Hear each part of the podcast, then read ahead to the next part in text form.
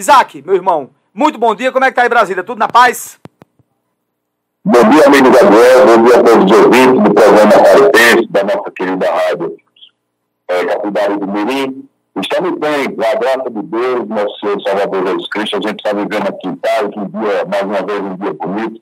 As chuvas já estão se indo e vamos começar aqui a época da estiagem, um dia muito bonito, como sempre. E estamos às ordens. Eu queria, eu queria iniciar, meu irmão, parabenizando aqui os nossos municípios, né? Gravatar fez aniversário. Mas nós já iremos falar, já. Cadê os municípios que estão aniversariando hoje? Não esqueça disso, diga aí, já está virando já aqui o, o, nosso aqui, a nossa chancela, o nosso selo. Diga aí. É, é, hoje, muito bem, querido. É isso aí. Hoje, é dia 15, é a nossa querida cidade de Alatar, aquela cidade bela, bonita, administrada pelo padre, padre Joselito. Betânia lá no nosso sertão está fazendo aniversário hoje, né? E a nossa querida Venturosa, Terra do Leite, do Queijo, amanhã faz aniversário e estender, estender meus parabéns a todos os habitantes desses municípios, dessas belas cidades que compõem o estado de Pernambuco. Estamos ordens, meu irmão. Manda ver. Isaac, essa semana eu lendo a revista Piauí e eu vi uma, uma matéria interessante sobre uh, o pleito presidencial de 2022. E nesse pleito, a gente já falou aqui sobre os candidatos de direita e de esquerda, mas a gente quer falar hoje sobre um candidato que é da terceira via, que é o Sérgio Moro. E, e, e nenhum dos parágrafos da revista Piauí diz o seguinte: detestado à esquerda e à direita, o ex-juiz Sérgio Moro não consegue agradar nem a bolsonaristas, nem anti-bolsonaristas, nem de esquerda moderada e nem de esquerda extremista. É por isso que Sérgio Moro, é, é Isaac, ele não decola, porque até agora ele não tem lado e nem consegue chegar em lado nenhum. É, amigo, é, é, é tem, as pesquisas que estão sendo realizadas, né, elas estão demonstrando que a candidatura de Sérgio Moro não decolou.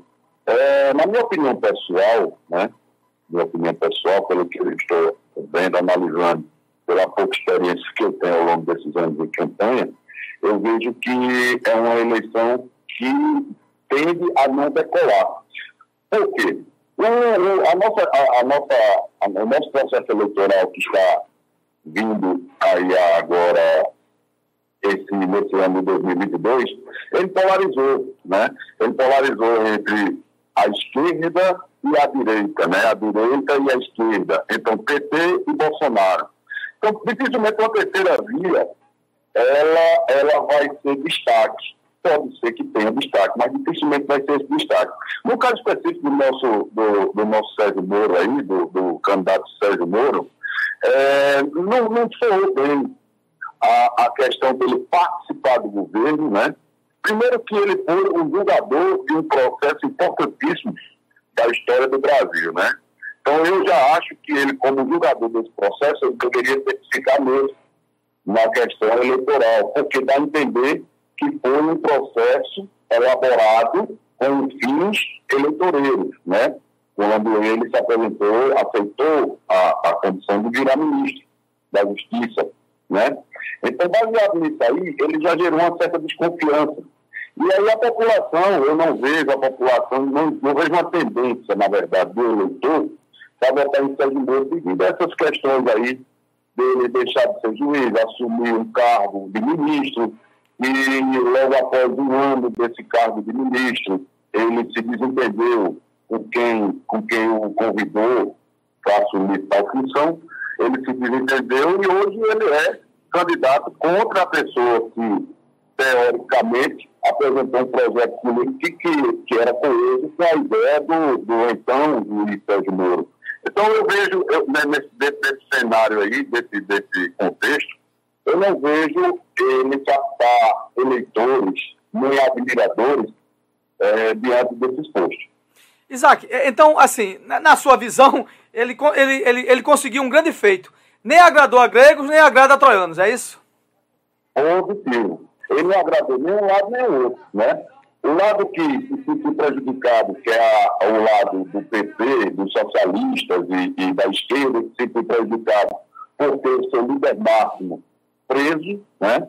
Preso, é, naturalmente não vai votar com ele. O lado que, teoricamente, estaria aplaudindo essas ações e que, que tinha uma certa admiração, que é os eleitores que não votam no PT, eu não falo nem eleitor de Bolsonaro, porque a gente, a gente não pode taxar como eleitor de Bolsonaro e eleitor de Lula. Eu falo o eleitor que não vota no PT, o eleitor que não participa da ideia da esquerda, o eleitor que não compactua com essa ideia. Então, ele criou por um desencanto. Na minha opinião, foi um desencanto para esse eleitorado. Devido a isso, eu não vejo, eu não enxergo ele decolar. Acho que vai ser um voo de galinha e acredito que ele não vai decolar. Caso ele queira sair de uma chapa de proporcional, é uma outra situação. Mas para presidente da República, eu não vejo, eu não vejo ele decolando. Ô, ô Isaac, e, e para finalizar esse, esse primeiro assunto, e sem deixar de dizer que ele levou um grande golpe agora com esse com esse escândalo daquele Arthur Duval, daquele Mamãe Falei, daquele mau caráter, e que ele era alinhadíssimo ao MBL, né? E hoje ele quer se afastar do MBL. Então ele já não tem nenhuma referência mais de movimento social né, perto dele, porque o MBL se mostrou quem é, apoiando o próprio Arthur Duval, né? Com aquela atitude é, perturbadora e mau caratista, como diria o Dorico Paraguaçu. Correto. Se a gente for ver, é, é, se ele tinha essa, essa base de apoio com o MBL, né? Ele perdeu essa base de apoio, né? Está, está bem claro aí que o MBL não apoia mais a candidatura dele. Perfeito. Por esse motivo que você perfeitamente expôs aí. Se a gente for para a área jurídica, que seria teoricamente as pessoas que apoiariam ele, até devido à questão do grande feito que ele fez no julgamento da Lava Jato, do ex-presidente de República, de empreiteiros, etc. Não existe consenso, pelo contrário, você vê aí vários juristas, eles, eles vão de encontro ao que pensa Sérgio Moro juridicamente e, ao, e, ao, e, ao, e às condenações. Eu, particularmente, não acho que as condenações estão erradas. Não vou discutir isso com você tecnicamente, porque não me cabe. Eu não tenho competência para discutir tecnicamente, juridicamente, sobre essas condenações. Do meu ponto de vista, como cidadão brasileiro, não acredito que tenha havido erros nas condenações. Mas cabe aos técnicos, aos doutores do judiciário, discutir isso tecnicamente. Isaac, vindo aqui para o nosso quintal, aqui para o nosso Pernambuco. A matéria é a seguinte, é. certo? É, nos bastidores é certa, né? E a gente conversou isso ontem, nos bastidores é certa a saída da Marília Reis do PT. E tudo indica, né, que vai disputar o governo, ou na pior das hipóteses, ou na melhor das hipóteses, ela pode até dizer assim, pode disputar também o Senado, né, uma vaga do Senado. O que é que acontece? Parece que o candidato do governo, que já se dizia já que as pedras já estavam no, no locais do tabuleiro do xadrez, já estavam definidas, entende-se claramente agora, nas, aqui nos bastidores políticos de Pernambuco, que qualquer decisão da Marília na saída do PSB vai ser um pesadelo ao candidato do governo. Você entende isso? Eu entendo sim, Gabriel. Em relação à deputada Marília Reis, é, você vê, não, não, não existe uma coerência. Se a gente pode observar, não existe uma coerência. Que a atuação dela, que a convivência dela com o PT está azedada, não é de hoje, né?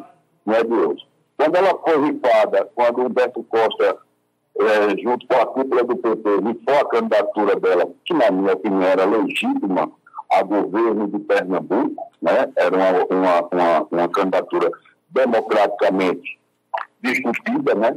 Mas ela foi, foi vedada pelas lideranças do, PS, do, do PT para fazer uma composição com o PSB, que na minha visão é o poder pelo poder, a briga do poder pelo poder, sabe? Marília Reis, a partir daquele momento, ela vedou a convivência dela.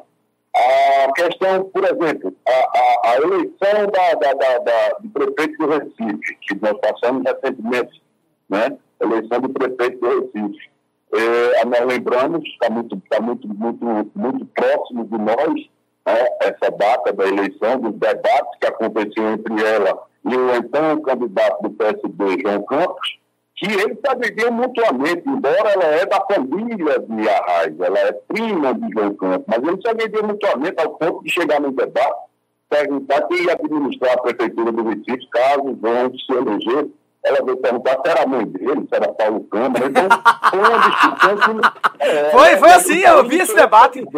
Com certeza. Isso está nos anais. Isso aí está nos anais. É, o Infante perguntou isso, o Infante. Ou não? Não entendi. O Infante foi, perguntou isso, né? O prefeito do Recife não é o Infante?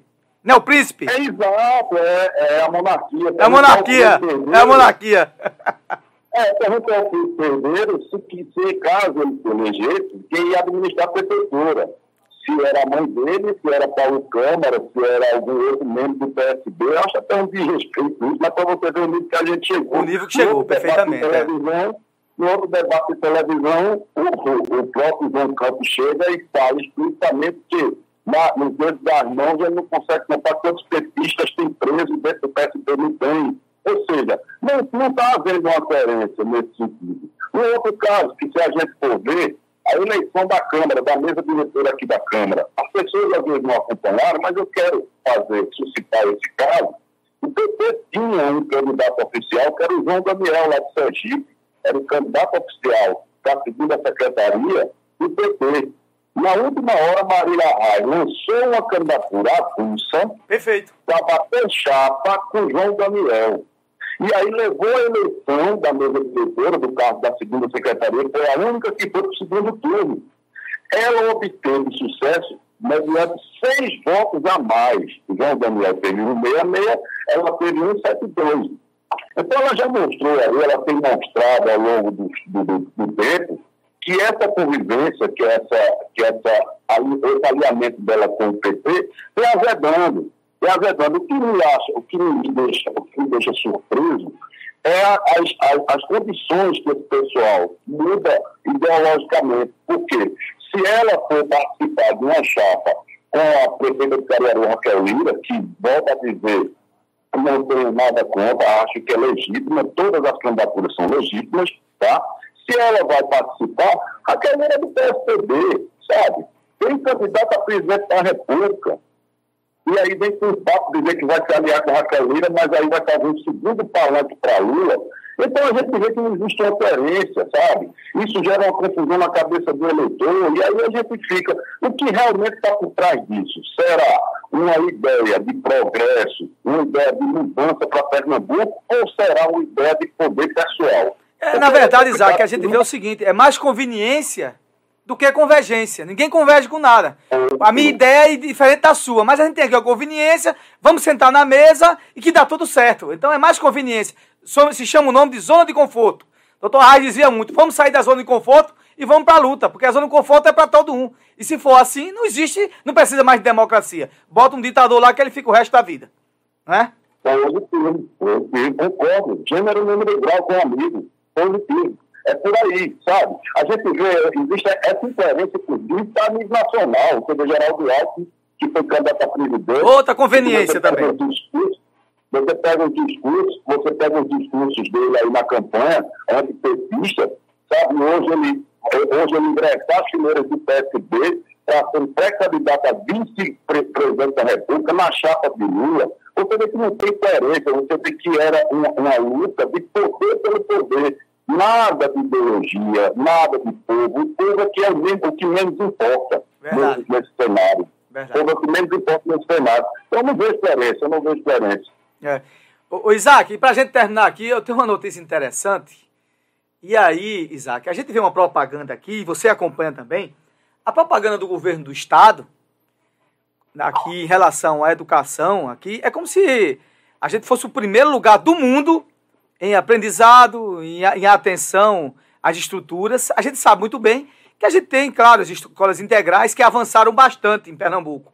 Mas essas escolas integrais, muitas vezes ficam só no papel, funcionam, mas funcionam com muita deficiência, onde os professores muitas vezes têm que se virar no, nos 30 para tentar levar um aprendizado de, de, é, com mais eficiência, né? com qualidade de ensino. E nessa qualidade de ensino, a gente sabe muito bem que as escolas públicas têm que preservar pela prioridade da merenda escolar, né, da alimentação, principalmente nas escolas integrais, que os pais deixam seus é. alunos lá de manhã e esses alunos só saem à noite.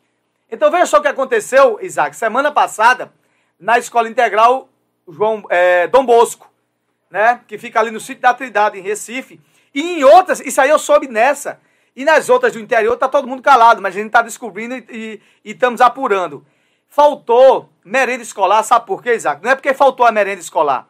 É porque just, justamente as terceirizadas, porque quem fornece as merendeiras, o pessoal que faz lá a alimentação, é contratado uma empresa terceirizada e faz três meses que o Estado não paga. Moral da história. As crianças ficaram sem alimentação. Então foi um pandemônio.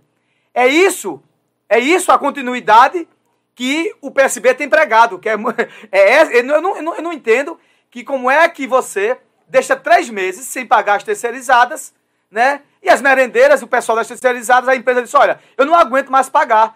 Aí as, as, as, pessoas que estavam lá na linha de frente aí, também não aguenta deixar de receber, que esse pessoal trabalha, na maioria ganha um salário mínimo. Moral da história, a escola ficou sem alimentação para os alunos.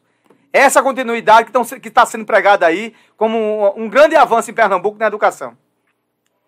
Sim, sim, não é, não é, não é só isso. Você observa que é, esses, esses governos que é, pregam que é tudo pelo social, né? Se você observar, por exemplo, quando houve o aumento do professor, né? as prefeituras, cinco vizinhas da Guerretti, por exemplo, de Jaboatão, dos Guararapes, ele deu 36% de aumento aos professores semana passada. Enquanto o prefeito de Jaboatão dava 36% de aumento de professores, a prefeitura do Recife, a, a categoria que são servidores da prefeitura do Recife, os professores, entravam em greve, entravam em greve sabe? Não há um consenso disso. Aí agora vem essa história das merendeiras, terceirizadas, terceirizadas, sabe? Que passam três meses sem pagar um contrato. Então, esse é o retrato desse governo que prega que é tudo social, tudo pelo social. Ora, o que é que é tudo pelo social? Primeiro é o impacto da falta de merenda para o aluno, que isso aí é uma coisa inadmissível. Segundo, o impacto na família dos prestadores de serviço que a gente não pode deixar de analisar por essa ótica, sabe? O impacto na, na, na, vida dessas pessoas. Você já imaginou que é um trabalhador que ganha um salário mínimo, uma merendeira que ganha um salário mínimo um pouco mais é. que isso? Ficar três meses sem receber, cara. Isso é absurdo, isso é absurdo. É, eu quero saber, Isaac, se os assessores lá, os secretários, ou os, os assessores palacianos passam um mês sem receber ou estão passando dificuldade. Eu quero saber se eles trocavam. Por que, por que eles não trocam o salário da merendeira por os deles? são altos salários, muitas vezes nem trabalhar trabalham.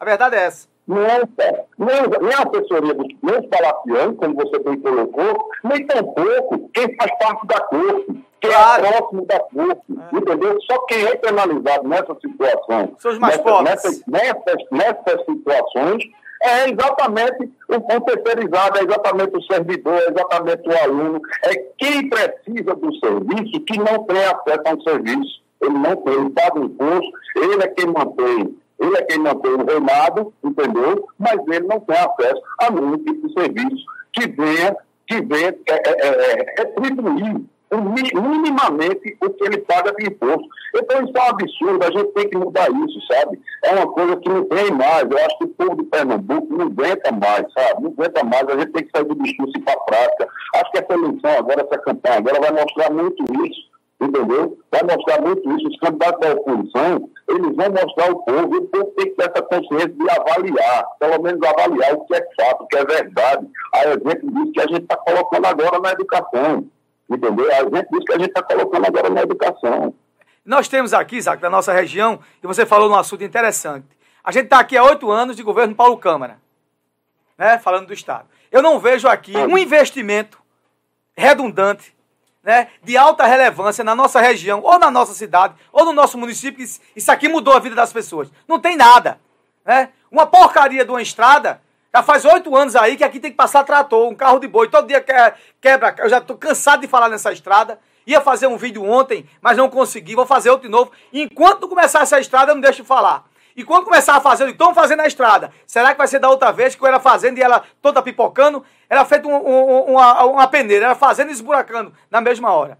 E o outro assunto que você falou, aqui a nível municipal, até hoje, estamos há 60 dias e o governo municipal aqui também não se pronunciou sobre a questão do que é que vai fazer na questão do aumento dos professores. E eu disse assim, Isaac, com muito equilíbrio. Ora, se você não pode dar 33%, que eu vejo que municípios de, de, de menores tenham dificuldade financeira maior, mas diga, pelo menos, que vai dar né, a recomposição da inflação, que é 10,16%, e que está amplamente legalizado. Hoje mesmo o Ministério Público de Pernambuco mandou uma recomendação, né, dizendo assim, ó, não há obrigatoriedade de você dar 33%. Dá quem pode dar. Agora, quem não puder dar, tem que dar a recomposição inflacionária, que está prevista na lei, que está prevista na lei, que foi aprovada no final do ano passado, a 113, que pelo menos você dá a recomposição que é de 10,33%.